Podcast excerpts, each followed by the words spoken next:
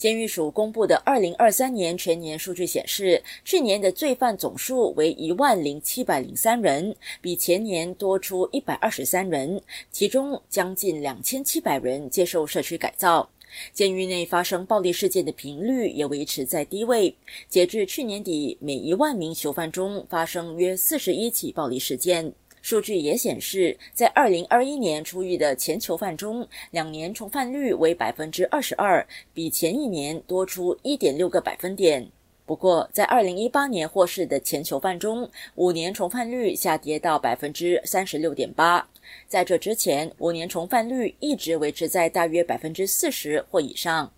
监狱署通讯及礼宾处处长苏艳丽针对这个趋势作出分析：两年的重犯率比上一年增长了一点六个百分点，这是因为试毒者重犯率的增长，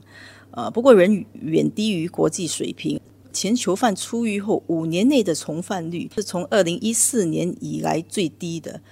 这是因为我们扩大了和社区伙伴的合作，在就业、家庭辅导等各方面给予他们帮助。这种强有力的社会支持对于降低再犯率至关重要。另一方面，黄丝带新加坡去年为超过四千名囚犯提供就业培训，而有百分之九十四的囚犯在刑满获释前就已经在组织的帮助下找到工作。去年共有六千五百多名雇主参与了支持雇佣释囚的计划，年比增加百分之四。城市频道记者于慧慧报道。